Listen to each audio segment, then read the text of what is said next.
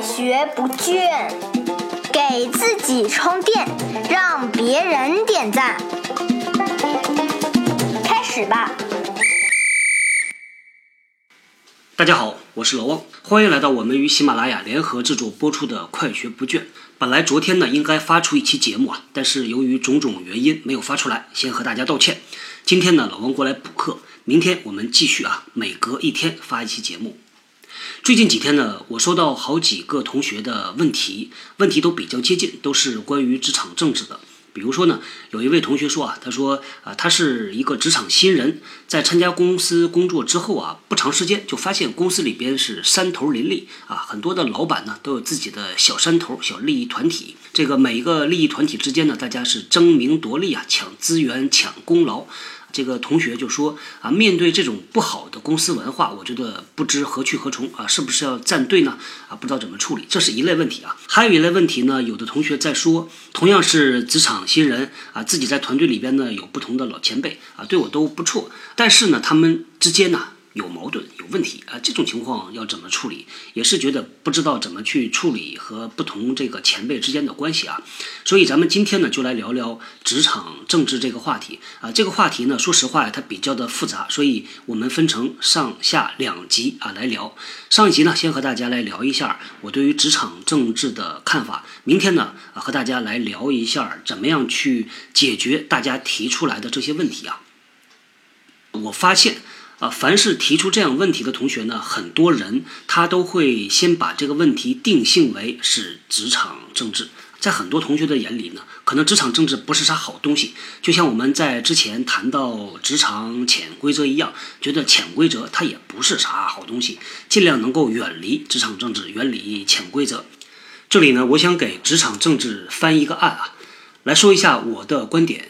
第一呢，我认为职场政治它不是洪水猛兽啊，因为当一群人聚在一起做事情的时候呢，诉求可能会不同。在公司里边呢，有规章制度、有业务流程去约束着什么事儿你应该做，什么事儿不应该做，他们之间是怎么进行合作的。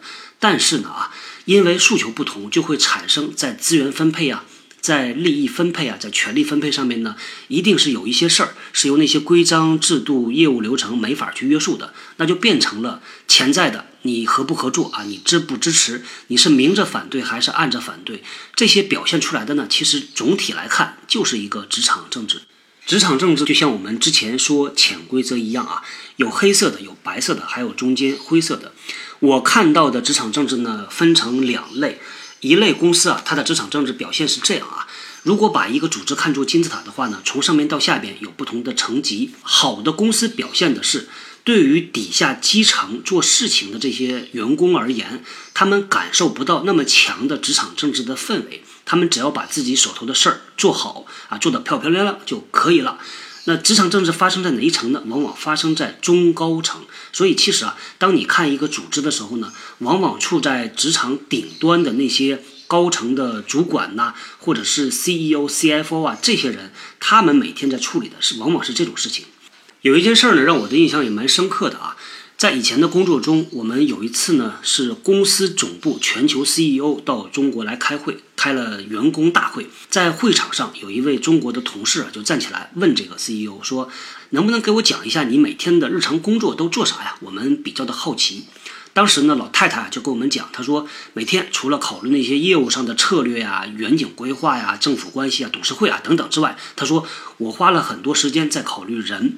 比如说呢，这些人我要怎么去用他，怎么去发展他？人和人之间，团队和团队之间怎么去处理？这个岗位由谁来接班儿啊？这个岗位由谁来做比较合适啊？所以其实你看啊，对于这些高层主管而言，他们每天考虑的主要因素还真就是人。人的因素说到底啊，其实就是一个人和人之间动态关系，就是一个职场政治嘛。对于那些比较健康的公司啊，它往往通过两种手段来确保基层做实事儿的员工。不被职场政治打扰，它一般呢是通过建设一个比较强势的组织文化。比如说呢，有的公司啊，在组织文化里边就严正声明说，我们拒绝职场政治，如果发生这种事儿，坚决不容忍，谁出事儿干掉谁。第二种手段呢，是通过大量的企业内部的领导力发展的手段和项目啊，提高这些中层啊、高层管理者他们对于职场政治的敏锐度。第二点呢是提高他们对于职场政治管理的能力啊，这个手段其实也很重要。因为我一直有一个观点，对于这种管理者而言啊，如果他不能把职场政治在自己的层面上搞定，而是把它传递下去。啊，这就不是一个合格的管理人员。我们在领导力的能力模型中呢，很多公司啊都有一条叫做政治敏锐度啊，往往说的呢就是这个管理人员呢能够对于公司内部发生的这种团队和团队之间呢、部门和部门之间的这种比较敏感的政治关系呢，能够意识到并且能够处理好啊。但是我觉得还要再加上一条，你能够知道处理好还不够，你还需要确保你的团队不受这些因素的影响。我觉得这样的话才能完整啊。对于另外一类啊，职场政治不健康的公司，它表现的状态是什么样子的呢？给大家描述一个场景啊，在开会的时候呢，你经常能看到一个员工和老板同样在一个会场里边，每当员工讲完话之后，他的眼睛一定要不由自主的去看一下。他老板的表情，他老板的眼神儿，为啥呢？因为这个员工很敏感，他要去判断呢，到底我讲的是不是符合老板的心意呀？啊，是不是老板不认同、不认可呀？如果发生类似于这样的事情啊，特别的普遍，就会变成呢，很多员工在讲话、在做事情的时候，他考虑的因素啊，就不是把这个事儿怎么能够做好，而是我在做好这个事儿的同时，还要保证不得罪某些人啊，不触犯某一个利益群体。如果再进一步，有些人宁可是不做事儿，或者宁可把这个事儿做得不够好，也保证自己是安全的。那这样呢，形成了一个氛围，这个公司的组织文化就非常非常糟糕了。从上到下，大家的心思都不放在怎么把工作做好上面。这样的公司往往呢是没有活力的啊，也是让很多职场新人觉得乌烟瘴气，觉得学不到东西、乱七八糟的公司。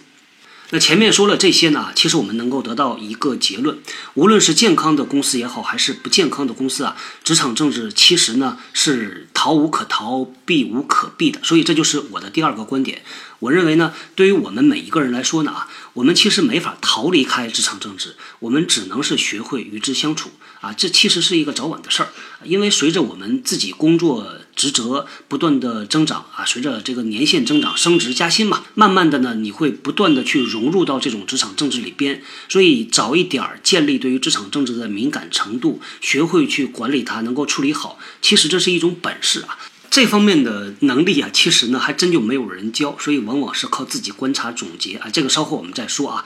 所以这是我对于职场政治的两个观点：第一个，没有所谓的啊好或者是不好之分；第二个呢，我们只能是学会与之相处。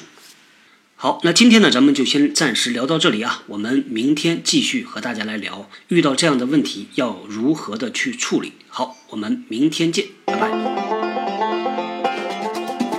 技能大家 get 到了吗？我是小汪，搜索关键字“人呐”，找到老汪的新浪微博和微信公众号，看更多的内容。